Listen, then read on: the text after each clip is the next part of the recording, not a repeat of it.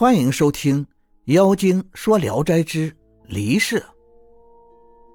龙门县有个叫谢中条的人，为人轻薄，品行不端。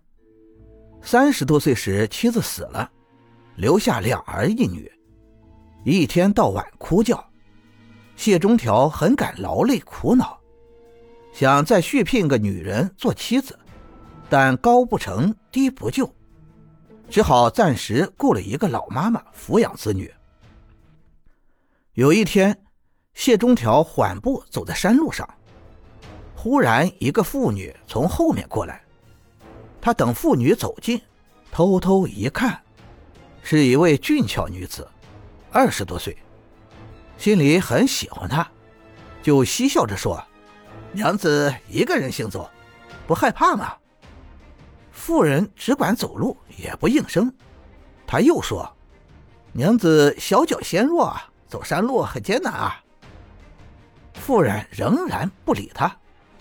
谢中条见四周没人，便走进妇人身边，突然抓住她的手腕，把她拉到了山谷中，要强行与她合欢。妇人愤怒的喊叫说：“哪里来的强盗，蛮横来侵犯！”谢中条只管拉着妇人走，一点也不放松。妇人步履艰难，跌跌撞撞，无计可施，就说：“你想与我合欢，就这样对我啊？放开我，我答应你。”谢中条答应了，两人一块走到僻静的沟壑中。亲热完了，妇人问他家住在哪里，姓什么。谢中条如实的告诉了他，也问妇人。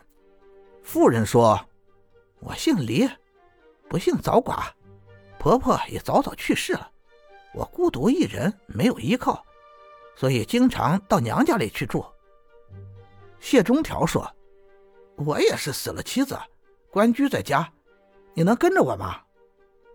妇人问：“你有没有子女啊？”谢中条说。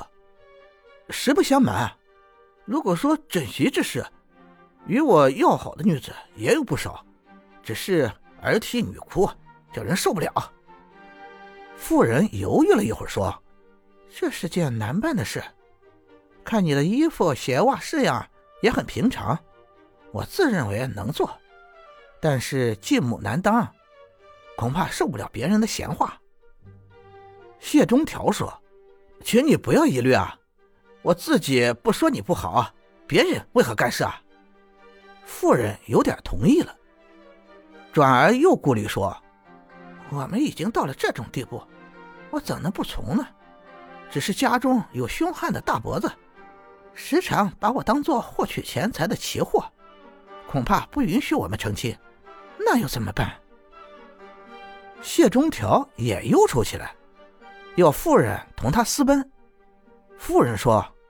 我也多次想过这个办法，所顾虑的是你的家人一旦泄露，对我们俩都不利啊。